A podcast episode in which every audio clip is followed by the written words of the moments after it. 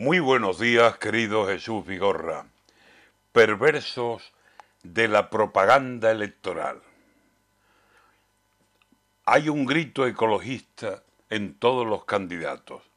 Zonas verdes, rutas verdes, espacios verdes, espacios, ataque de ecologismo, obsesión por regalarnos jardines, parques, plazuelas donde leer, echar ratos de tertulia, de paseo, mientras los niños jugando le ponen vida a la vida necesaria de los años.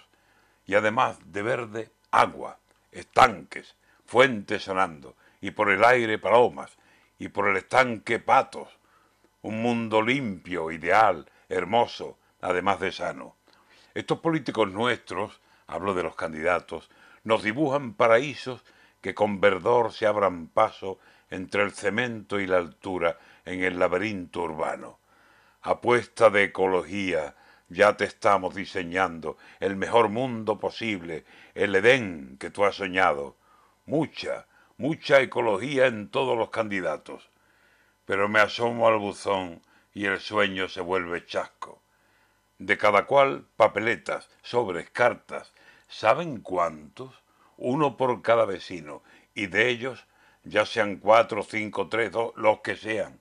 Buzones atiborrados, propaganda electoral a la que no hacemos caso y acaba por la basura, por la orgánica, rodando. Y toda esa propaganda, ese derroche de gasto, a costa de los dineros que soltamos los paganos. ¿Esa es la ecología que pensáis implantarnos? ¿Es que no existe otro modo que además sea más barato para vendernos programas, papeletas, candidatos? ¿Ecología y nos llenan de cartas con sus reclamos, papeles que casi nadie usa después.